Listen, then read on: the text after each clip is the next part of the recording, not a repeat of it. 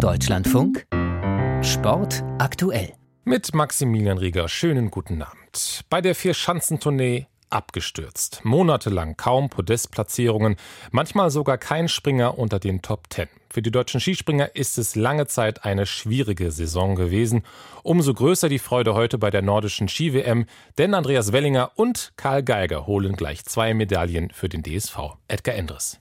Der letzte Ergebnisbalken bringt Gewissheit. Der führende Stefan Kraft lässt zu viel liegen und bringt Andi Wellinger und Karl Geiger Silber und Bronze.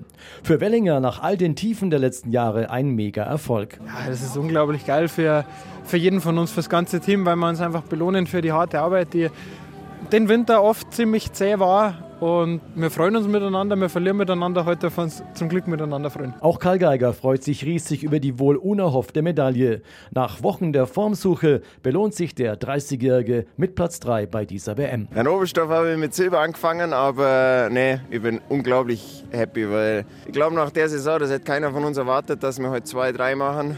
Hab da wieder mein Spezialprogramm abgefahren, wo ich halt auch schon die, die letzten Weltmeisterschaften und große Events ziemlich gute Erfahrung gemacht habe. Ja, die Spannung extrem hochgefahren und gesagt so und heute aber mal all in. Weltmeister wird wieder wie vor zwei Jahren in Oberstdorf Piotr Schiwa. Mit 36 gelingt etwas Außergewöhnliches. Nach Platz 13 im ersten Durchgang springt der Pole mit 105 Metern Schanzenrekord und schafft noch den WM-Titel. Nicht zu vergessen sind auch die tollen Plätze 7 und 13 für Konstantin Schmid und Markus Eisenbichler. Für das goldene Highlight aus deutscher Sicht haben aber die Skispringerinnen gesorgt. Sie gewinnen nämlich den Teamwettbewerb und Julian Schmid holt in der nordischen Kombination zudem Silber. Das fasst Thorsten vom Wege zusammen. Deutschlands Skispringerinnen holen den Titel für das Frauenquartett in der Besetzung Anna Ruprecht, Luisa Görlich, Selina Freitag und Katharina Althaus, die damit schon zum zweiten Mal bei diesen Titelkämpfen ganz oben steht.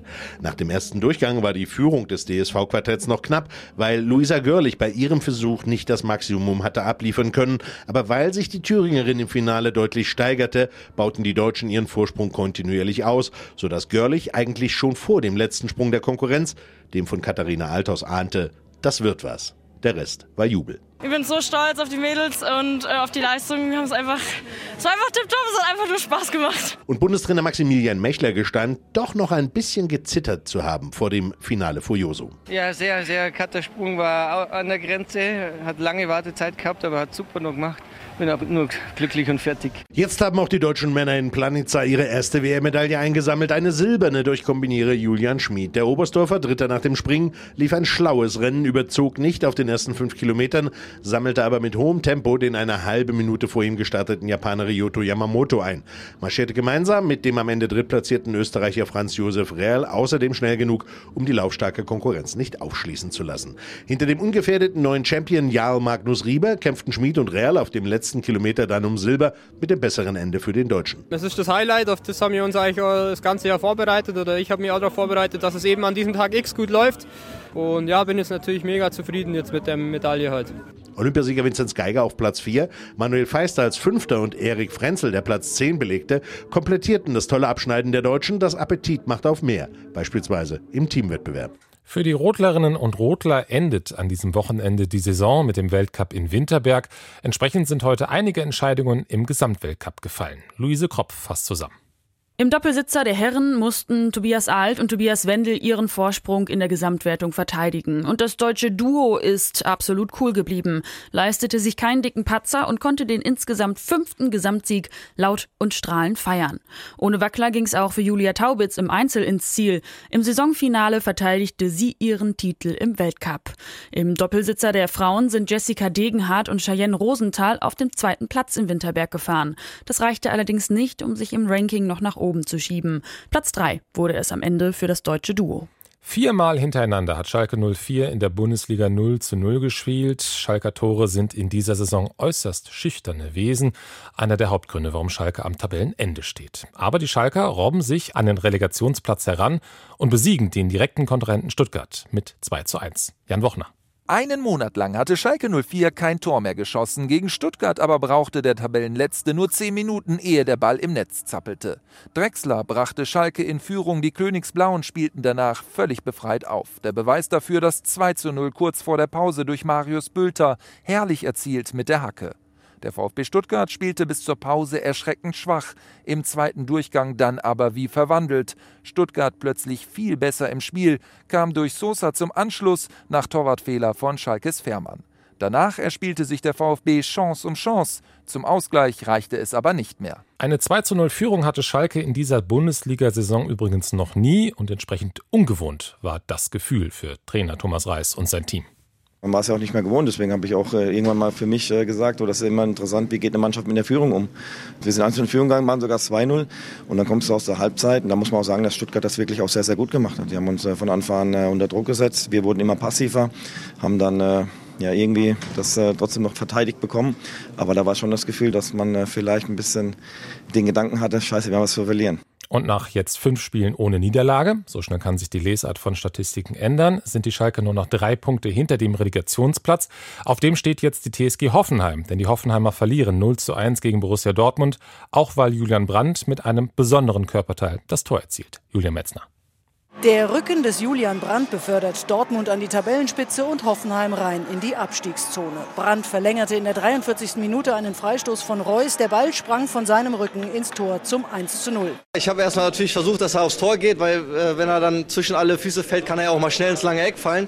Er hat sich dann aber so gesenkt, dass er bei mir auf den Rücken gefallen ist und dann auch ganz gut weitergeleitet worden ist. Dementsprechend, das hat auch was mit ein bisschen Glück zu tun. Der Pausenstand war auch der Endstand. Ein vermeintlicher Treffer von Wolf zum 2 zu 0 wurde wegen eines Fouls in der Torentstehung aberkannt.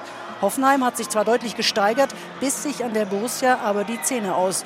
Dortmund gewinnt auch sein neuntes Pflichtspiel im Jahr 2023.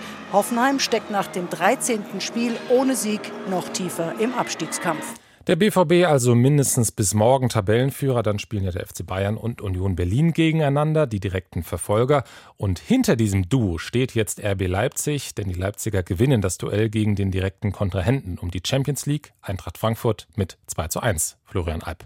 Leipzigs Trumpf heute ein Duo. Emil Forsberg, Vorlage und Tor und Timo Werner, Tor und Vorlage. Bisschen Glück gehört auch dazu als Stürmer, das hatte ich heute. Aber ich glaube, seit einer Woche bin ich zum ersten Mal richtig schmerzfrei. Ich glaube, der Fuß hat immer mal wieder da und wo wieder gezwickt. Ich hatte Achillessehnenprobleme, aber habe sie rausgelaufen und man merkt einfach einen, einen, deutlichen Unterschied, wenn man wieder schmerzfrei ist, wenn man wieder befreit und normal laufen kann und ähm, ich glaube, das hat man in den letzten paar Spielen auch gesehen. Bei Frankfurt wirft vor allem die erste Halbzeit Fragen auf. Kein Schuss aufs Tor und vor allem Schwächen in den Zweikämpfen.